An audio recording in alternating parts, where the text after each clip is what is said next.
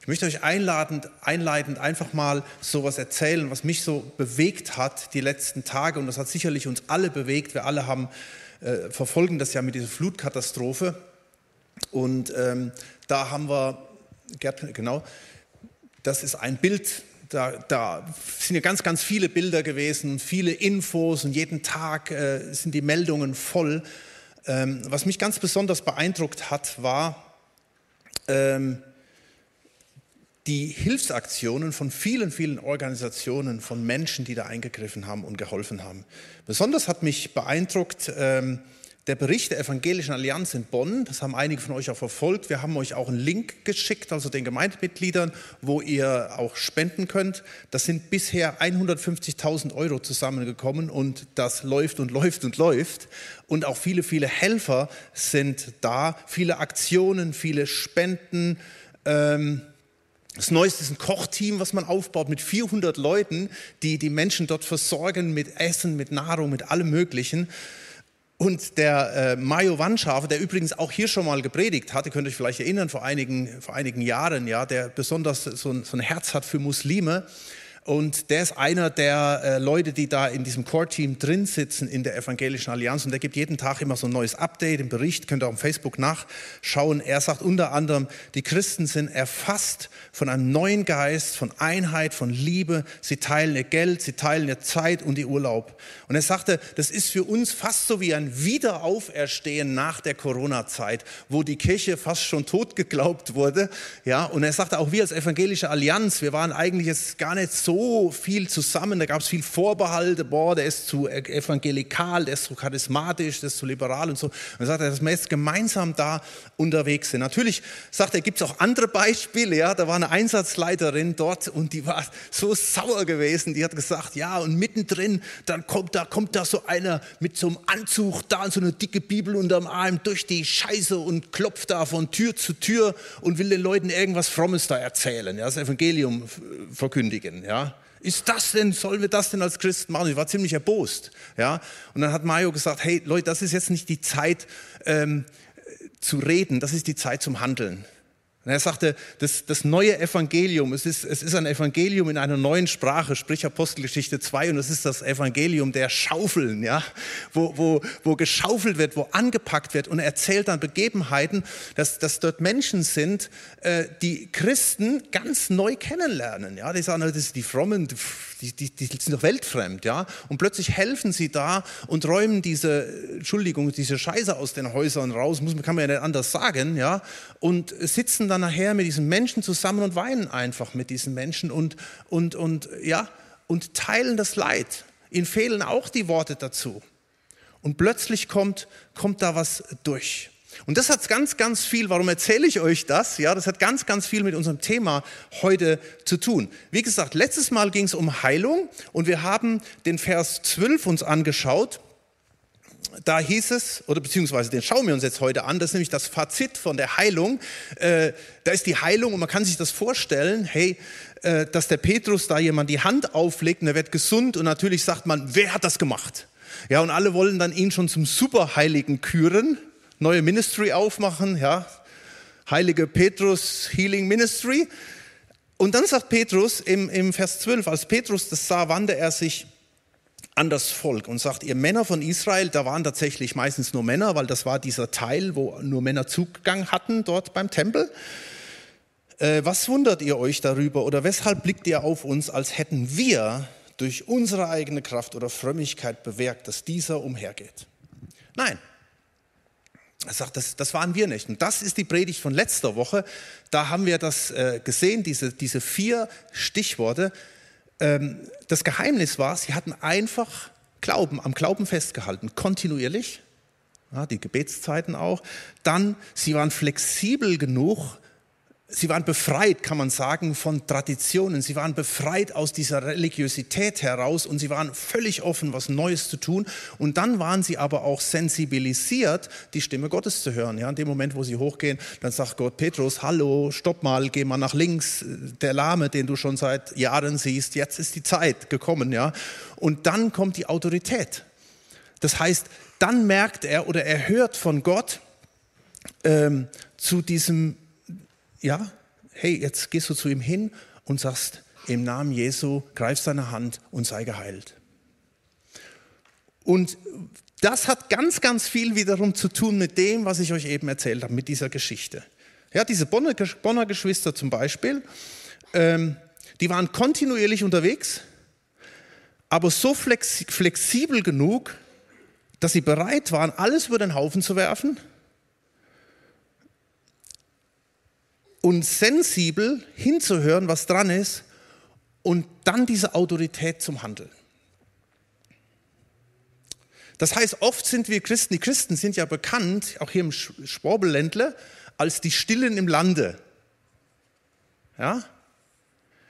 Und interessant war, dass die Stillen im Lande, als dieser Begriff äh, gegründet wurde, die Pietisten zum Beispiel, äh, ja, das sind die Stillen im Landen. Aber als es richtig um die Sache ging, als die soziale Not mega groß war, äh, ist durch den Pietismus und durch viele Menschen, die Stillen im Lande, sind so viele Bewegungen entstanden, weil sie genau dieses Prinzip da eingehalten hatten. Und jetzt auch, wie zum Beispiel, und deswegen nehme ich dieses Beispiel der Flutkatastrophe äh, raus, flexibel genug zu sagen, Moment mal, wir, wir sind doch Christen und wir sind aufgerufen, da zu helfen, wo Not ist. Und dann sensibel, um zu handeln und dann wirken zu lassen, dass Gottes Autorität wirken kann. Und Gottes Wirken, Gottes Autorität verändert Dinge zum Guten. Ja, das, das Wort Autorität ist ja eigentlich negativ belegt, aber bei Gott ist etwas Gutes. Es ist etwas Positives, was Mächtiges, was da reingrifft, um Menschen zu helfen und zu heilen. Schau, in der Apostelgeschichte 4, Vers 30 äh, haben wir den Vers letzte Woche gesehen, wo es heißt, strecke deine Hand aus zur Heilung, das Zeichen und Wunder geschehen durch den Namen deines heiligen Knechtes Jesu. Das war das Gebet der ersten Gemeinde. Und ich habe damals die letzte Woche gesagt, was ist denn die Hand und der Arm Gottes? Ja, da kommt ja nicht irgendwie so eine Hand aus dem Himmel und die greift da ein. Nein, die Hand und die Arme, das sind wir. Wenn das Gebet war, strecke deine Hand und deine Arme aus, das was passiert, dann hat die Gemeinde damit gesagt, und wir sind deine Arme, wir sind deine Hände, einzugreifen, da wo Hilfe da ist und wo Not da ist, wo Katastrophen da sind, wo, wo Hilfe gebraucht wird und da einzugreifen. Genauso benutzt er jetzt die, diese Männer und Frauen, ja, die, die, die Hände, die die Schaufeln packen oder er erzählt von einem Pastor, der seine Kutte abgelegt hat und hat sich in seinen Bagger, keine Ahnung, wo der Bagger her hat, in seinen Bagger gesetzt und er ist jetzt am Baggern da, ja. Und da muss jetzt heute halt jemand anders predigen, wahrscheinlich in der Gemeinde. Aber einfach zu sehen, Gott wirkt und Gott handelt. Und dabei treibt uns, und damit, das sind unsere Geschwister, ja, damit sage ich mal, was uns antreibt, das steht in Vers 16. Da steht nämlich die Lösung des Ganzen. Und auf den Glauben an seinen Namen hin hat sein Name diesen hier stark gemacht, den ihr seht und kennt. Ja, durch, ja, der durch ihn gewirkte Glaube hat ihm diese volle Gesundheit für euch gegeben. Der Glaube an seinen Namen ist unser Geheimnis. Und, und wisst ihr, da muss man keinen Glauben produzieren. Es ist einfach nur diese Offenheit zu haben. Es das heißt ja, wenn ihr genau mal hier schaut, heißt es hier, äh, der durch ihn, durch Jesus, durch Gott gewirkte Glauben. Ja, selbst der Glaube wird noch gewirkt von Gott. Es braucht einfach unsere Bereitschaft zu sagen, wir sind da, wir lassen uns gebrauchen. Und dann startet Petrus mit dieser zweiten Predigt, wo ich euch einfach nur ein paar Ausschnitte raus zeigen möchte, was in diesem Namen Jesu drin liegt. Und wie gesagt, nur mal vier Stichworte dazu. Ihr könnt das gerne auch zu Hause nochmal ausführlich nachlesen. Er startet nämlich mit der Predigt in Vers 13, heißt es, der Gott Abrahams und Isaaks und Jakobs, der Gott unserer Väter, hat seinen Knecht Jesus verherrlicht. Also er spricht ja erstmal hier zu Juden, deswegen fängt er auch an, der Gott Abrahams, Isaaks und Jakobs. Ja, er, er redet, es sind, sind fast nur Juden anwesend. Und sagt, hat sein Knecht Jesus verherrlicht. Äh, das war für die Juden immer so ein bisschen ein Mysterium. Ich glaube, es ist es auch bis heute noch. Für sie ist der Messias, dieser gewaltige und mächtige, der kommt und alles verändert. Und dann ist in Jesaja 53 oder im Psalm 22 an verschiedenen anderen Stellen ist die Rede von einem Messias, der so ganz anders ist. Zum Beispiel Jesaja 52, Vers 13 steht: Siehe, mein Knecht über Jesus wird einsichtig handeln. Er wird erhoben sein, erhört werden und sehr erhaben sein. Okay, damit konnten wir noch leben, ja, so muss er sein. Und dann kommt komischerweise dann direkt der Satz, gleich wie sich viele über, die, über dich entsetzen werden. So sehr war sein Angesicht entstellt, mehr als irgendeines Mannes und seine Gestalt mehr als die der Menschenkinder. Genauso wird er viele Heidenvölker in Erstaunen setzen und Könige werden vor ihm den Mund schließen. Nun, da hätte es spätestens klicken müssen, bei den Juden zu sehen, Moment, diesen Jesus, den wir gekreuzigt haben, er war entstellt, er war verachtet, er war gefoltert, er hing dort am Kreuz.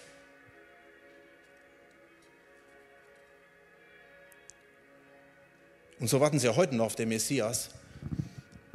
Und sie haben eine ganz bestimmte Erwartung, wie der Messias sein muss. Und nicht so wie Jesus. Die Lektion bei diesem einen Begriff, da möchte ich nur den, den Fokus auf eine Sache legen. Weißt du, die Juden haben auf den Messias gewartet. Sie haben ganz genau gewusst, wie er ist und wie er sein muss. Und es ging voll an ihnen vorbei. Es ging voll an ihnen vorbei. Ähm, Jesus kommt nicht immer so, wie wir das erwarten. Wir alle haben unsere Brille auf, ja, die hier und aber auch unsere Prägungsbrille, unsere Theologiebrille, unsere Überzeugungsbrille. Und ich möchte dich hier wieder ermutigen, auch im Kontext von diesen vier Begriffen, dass du offen bist. Auch wenn du kontinuierlich mit Jesus unterwegs bist, das ist sehr gut, aber das hat auch eine Gefahr, weil wir sind teilweise so festgefahren. Und wenn jetzt Jesus kommt und er macht was völlig anderes, wie wir das kennen, und dann sind wir schnell dabei, das abzulehnen. Ich, ich fand das jetzt gerade vor ein paar Tagen, ich fand das so traurig auch. Ja, ich bin ja mit dem Vorstand vom Ostergarten und ähm, wir wollten den Ostergarten in einem bestimmten frommen Gremium vorstellen. Und die Antwort war, nein, wir können hinter sowas nicht stehen. Ja? Und da merkst du, boah, hey, da, da, ist so viel, ja, das haben wir noch nie gemacht, schon seit hunderten von Jahren und was weiß ich, da passt uns die Nasen nicht und da ist die Gemeinde dabei, das gefällt uns nicht. Ähm, oder in Stuttgart habe ich auch da, das liegt Gott sei Dank schon ein bisschen länger zurück, da habe ich von Pastoren gehört, die über andere Pastoren sagten, sie hätten den Geist von unten. Obwohl in der Gemeinde, über die sie gesprochen haben, passiert offensichtlich mehr wie in der, wo dieser Typ, der das gesagt hat. Es ist so krass und so der erste Impuls für uns, Jesus kommt hier als Knecht und er kommt so anders und es geht voll an ihnen vorbei, an den ganzen Frommen, die die halbe Schrift auswendig konnten, einfach zu sagen, hey, lasst uns offen sein für das ganze Spektrum. Vielleicht haben wir manchmal zu hohe Erwartungen an Gott, wie er ist und wie er wirken muss, aber er kommt ganz basic, ja, er kommt in einer Art und Weise und wir überschauen das völlig. Das ist auch oft, oft äh, macht das uns auch dann so unzufrieden, so undankbar und so bitter auch vielleicht gegenüber Gott, ja, weil wir Riesensachen erwarten oder irgendwas erwarten und Gott wirkt bereits schon im Kleinen oder im Großen, aber es geht völlig an uns vorbei. Das ist der erste, der erste Aspekt, der Name Jesu, Knecht im Sinn von, bist du offen für alles, was er tut? Auch was dich vielleicht verändert. Auch wenn es darum geht, zum Beispiel zu sagen, äh, nach 30 Jahren treffe ich jetzt die Entscheidung, mich taufen zu lassen. Übrigens ist es ist, es ist too late. Wir haben, wir haben jetzt zwölf Täuflinge nächste Woche, ja, preis den Herrn, darf sich anmelden für die nächste Taufe im September. Ja, zu, als Beispiel. Oder es können auch viele andere Sachen sein, oder die Sachen im Heiligen Geist und so weiter. Dann das Zweite, da wird im, im zweiten Teil vom Vers 13 heißt es, ihn habt ihr ausgeliefert und habt ihn verleugnet vor Pilatus, als dieser ihn freisprechen wollte. Übrigens so krass, ja. Die ganzen Frommen sagen, kreuzige ihn und der Pilatus, der Oberheide, will ihn freilassen, ja.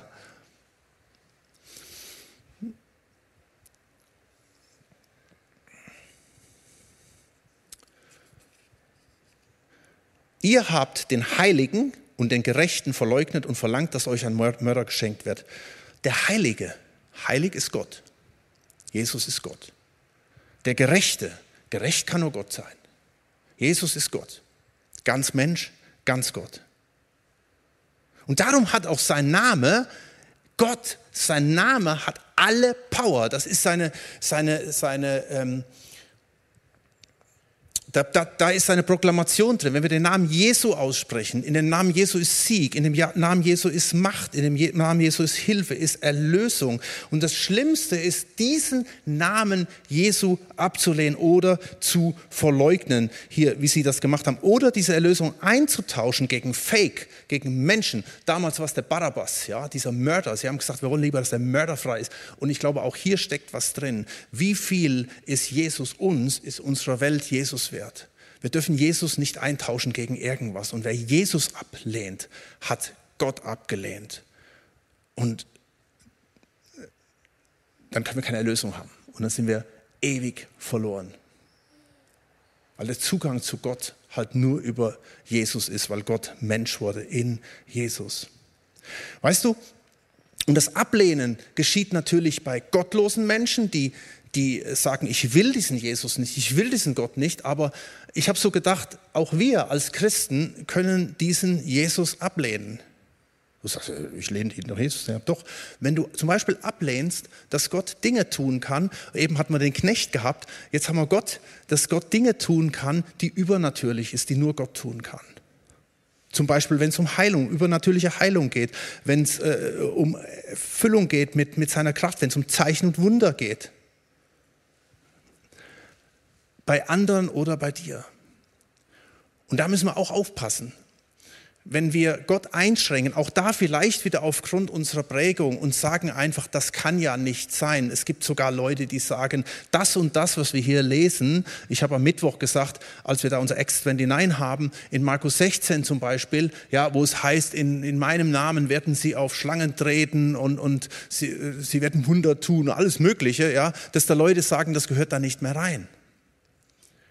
Und das ist auch ein Ablehnen von Jesus. Das ist auch ein Ablehnen von Gott. Das ist auch ein Verleugnen. Und dann ist Jesus nicht Gott. Dann ist Jesus vielleicht eine fromme Figur oder so. Aber da ist es auch ganz, ganz wichtig, dass wir ihm voll den Raum geben, ja, voll die Offenheit haben.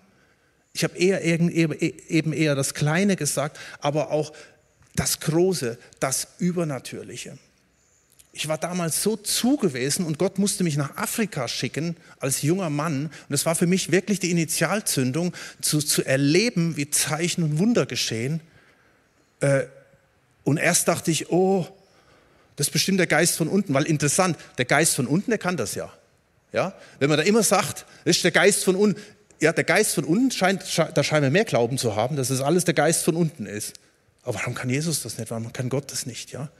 Und da hat Gott so viel in mir verändert, diese Weide geschenkt. Und zu sagen, du bist Gott, dir ist alles möglich. Und dann auch auf die Zeit. Ja, denken wir an den Lahmen, der vielleicht 30 Jahre lang da gesessen hat und auf Heilung gewartet hat. Der hat nicht an einem Punkt gesagt, ja, Gott, Gottes Kraft ist ja nur begrenzt. Der hat sich jeden Morgen dahin schleppen lassen vor das schöne Tor. Jeden Morgen, weil irgendwie so ein kleiner Hoffnungsschimmer noch da war. Und irgendwann kam die Heilung. Er ist Gott und er ist auch, das ist auch so ein schönes Wort, Autor. Das heißt in Vers 15, den Fürsten des Lebens, und da steht im Griechischen das Wort Autor oder Initiator oder auch Schöpfer, könnte man auch sagen. Der Fürst des Lebens, den habt ihr getötet. Ihn hat Gott aus den Toten auferweckt. Dafür sind wir Zeugen. Ist das schon ein Widerspruch? Der Autor des Lebens habt ihr getötet. Der, der Leben gegeben hat, den habt ihr tot gemacht. Aber weil er der Autor des Lebens ist, weil er der Initiator des Lebens ist, konnte er den nicht tot machen. Deshalb heißt es, hat Gott ihn aus den Toten wieder auferweckt. Und dafür sind wir Zeugen. Wisst ihr, nicht die Juden haben den Messias getötet. Das wird ja dann oft auch gesagt. Auch in unserer deutschen Geschichte hat man das immer, in der ganzen äh, Theologie wurde das immer wieder gesagt. Nein, Menschen haben wir Menschen haben ihn getötet, weil wir Menschen darauf ausgelegt sind, weil wir meinen, was gut ist und was, was schlecht ist. Und damit und, und wer diesen Jesus ablehnt, der tötet sich im Grunde genommen selbst, ja, weil richtiges Leben findet man nur in Jesus. Johannes 14, Vers 6, ich bin der Weg, die Wahrheit und das Leben. Oder Matthäus 11, Vers 18, kommt her zu mir alle, die ihr mühselig und beladen seid. Ich will euch erquicken, ich will euch Leben geben. Wir haben keinen toten Glauben, wir haben einen lebendigen Glauben und einen powervollen Glauben. Und wenn du dieses Leben in dir hast, dann werden andere Leute auch das Leben sehen. So einfach ist das. Und wenn andere Leute das Leben nicht sehen in dir, dann müssen wir wirklich überlegen, äh, haben wir da alles richtig gemacht? Hier heißt es, davon sind wir Zeugen. Und darum braucht es diesen Glauben. Wir sind Zeugen wir sind nicht Zeugen, weil wir versuchen, krampfhaft Traktate zu verteilen oder so, sondern wir sind Zeugen, weil das Leben in uns lebt. Das ist das. Das macht unser Zeugensein aus, dass das Leben da ist. Und wenn es dran ist, ich habe da wie, wie, an diesem Beispiel ähm, der Flut, dann passiert was, dann werden alle möglichen Dinge überwunden und dann ist das auch stärker wie alle Regeln, nach denen ich bisher ge ge gehandelt habe. Ja? Manchmal sind wir als Gemeinde auch so gefangen in, in Regeln, in Dinge, äh, das ist auch wir mit unseren 20 Jahren, ne, das haben wir schon immer so gemacht. Ja, das können wir nicht machen. Ich habe es gesagt, ja, das steht irgendwo in ähnlichen Statuten, das können wir nicht tun. Da sagte einer, der Einsatzleiter vor ein paar Tagen, also von irgendeinem Hilfswerk, der sagte, hey, ich bin so sauer. Das ist so viel Bürokratie, ja. Da stehen LKWs und Baggern und da wird die Hilfe gebraucht und da fehlt irgendein komisches Papier. Ja? Und das funktioniert nicht, man kriegt das nicht zusammen. Und das ist, da dachte ich so, da dachte ich so, hey, manchmal ist das bei uns auch so, ja. Da ist, da, da, da fehlt irgendwie ein Papier, wir kriegen es nicht zusammen und so weiter. Und dann lassen wir, lassen wir vielleicht Gott nicht wirken. Und Gott möchte sowas Neues tun, sowas Neues bewirken. Autor, was macht ein Autor? Der schreibt ein Buch, der schreibt ein neues Buch. Gott will Geschichte mit uns schreiben. Ja? Du bist sein Buch. Und das ist so wichtig, dass wir uns von ihm gebrauchen lassen, dass er der Autor des Lebens in uns hinein äh, Dinge legen kann und schreiben kann und dass ich sie weitergeben kann. Und da, deswegen ist, die, ist diese Ober, äh, das Oberthema dieser Serie History. Seine Geschichte mit dir. Und er ist schlussendlich auch Vollender. Und das finde ich auch ganz besonders äh, ermutigend. Da heißt es im Vers 17, und nun, ihr Brüder, ich weiß, dass ihr in Unwissenheit gehandelt habt, wie auch eure Obersten. Gott aber hat das, was er durch den Mund aller seiner Propheten zuvor verkündigte, dass nämlich der Christus leiden müsse, auf diese Weise erfüllt.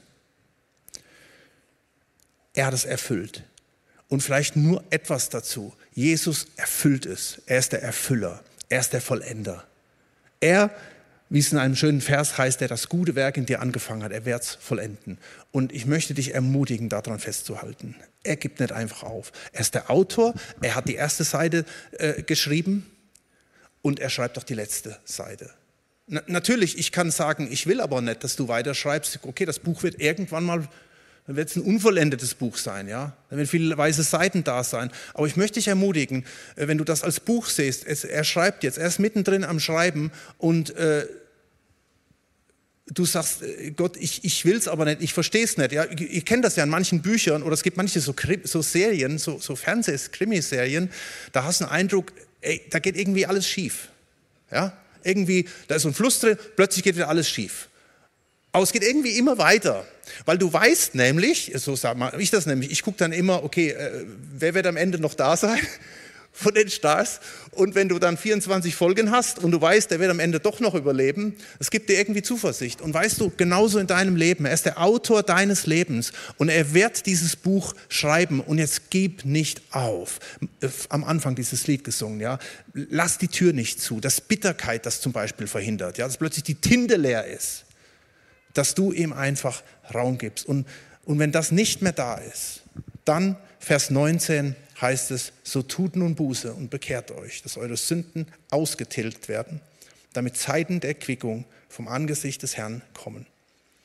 Und interessant, dass hier genau diese, diese, diese Schrift wieder, das Bild wieder genutzt wird. Das ausgetilgt hat man dann benutzt, wenn man äh, mit Tinte was aufgeschrieben hat auf Papyrus und diese Tinte, die war, ich habe mir das sagen lassen, ich bin ja kein Spezialist, die war noch nicht so äh, da gab es noch nicht so diese chemische Reaktion, dass sie in das Papier reingeht, sondern man konnte sie wegwischen. Deswegen, so wenn du alte Filme siehst, da, da wird immer so geblasen und, und alles Mögliche, dass das trocknet. Ja? Und hier ist die Rede von, von dem, ich stelle mir das so vor, Gott schreibt sein Buch und, und ich fange da plötzlich an drin rumzukritzeln und durchzustreichen. Das geht nicht, das will ich nicht und das hat keinen Zweck und, und, und das, das Buch ist schier versaut. Ja? Und dann lasse ich ihn rein, ran und sage, Jesus, irgendwie, ich habe es wieder mit den Griffel selbst in die Hand genommen. Ja?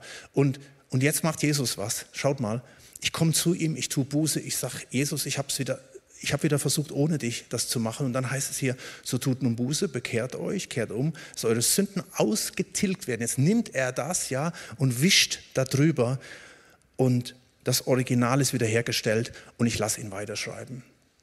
Ich glaube, das ist so stark, dass er das tun möchte in unserem Leben, damit das passieren kann und darf. Und damit, Gerd, du musst jetzt ein bisschen blättern. Weiter, weiter, weiter. genau. Äh, Im Livestream müssen wir ein bisschen kürzer machen. Aber darum ist das, was wir, was wir vor Augen haben müssen. Du bist, bist Repräsentant. Ich hatte da übrigens noch ein paar Verse gehabt, wo über die, den Namen Jesu die Rede ist. Aber wisst ihr was? Ich habe gerade so gedacht, ihr habt ja alle Computer und Handy und alles. Gebt das mal ein oder in eurer Bible-App, gebt mal ein den Namen Jesu. Und dann macht mal so eine Woche lang, betet mal darüber und sprecht diesen Namen Jesu aus über die Dinge, über die Umstände. Macht das kontinuierlich kontinuierlich. Und dann sei offen für das, was er in deinem Leben tun möchte. Und hör genau hin. Das ist so stark. Ich habe so oft schon diesen Namen Jesu in meinem Leben ausgesprochen, in unserem Leben. Sarah, bei mir, bei unseren Kindern, in der Gemeinde. Und, und da ist so viel Heilung drin. Und nicht nur in the name of Jesus, wie das in jedem amerikanischen Gebet halt ist, ja, sondern äh, einfach das ganz bewusst laufen lassen. Und weißt du, da ist Kraft im Namen Jesu. Und dieses Wort Kraft möchte ich, dass das wirklich auch so am Schluss steht. Kraft im Namen Jesu. Und dann sprichst du den Namen Jesu aus und es passieren Dinge. In, in deinen Umständen, in deiner Situation drin, vielleicht aber auch in einer Gefahr drin. Da ist mir mein Hund entgegengelaufen und ich habe so Panik gehabt irgendwie, weil der, der, der, machte, der war am, am Knurren, am Machen. Und ich habe dann so gesagt, im Namen Jesu, verschwinde. Und er, oh. Du sagst vielleicht, hey, ja, im Namen Jesus ist so viel Kraft drin. Vielleicht deine Umstände, in denen du drin stehst. Ich habe vorhin vor dieser geschlossenen Türe, von dieser geschlossenen Türe gesprochen. Vielleicht ist es Bitterkeit und du, du legst das Jesus hin und du sagst, und wenn es eine Person ist, die dich plagt und du sagst im Namen Jesu, das soll einfach weichen. Und ich möchte jetzt mit Jesus äh, durch das Leben gehen. Und dann können Dinge passieren. Wir werden jetzt das Lied singen. There's power in the name of Jesus.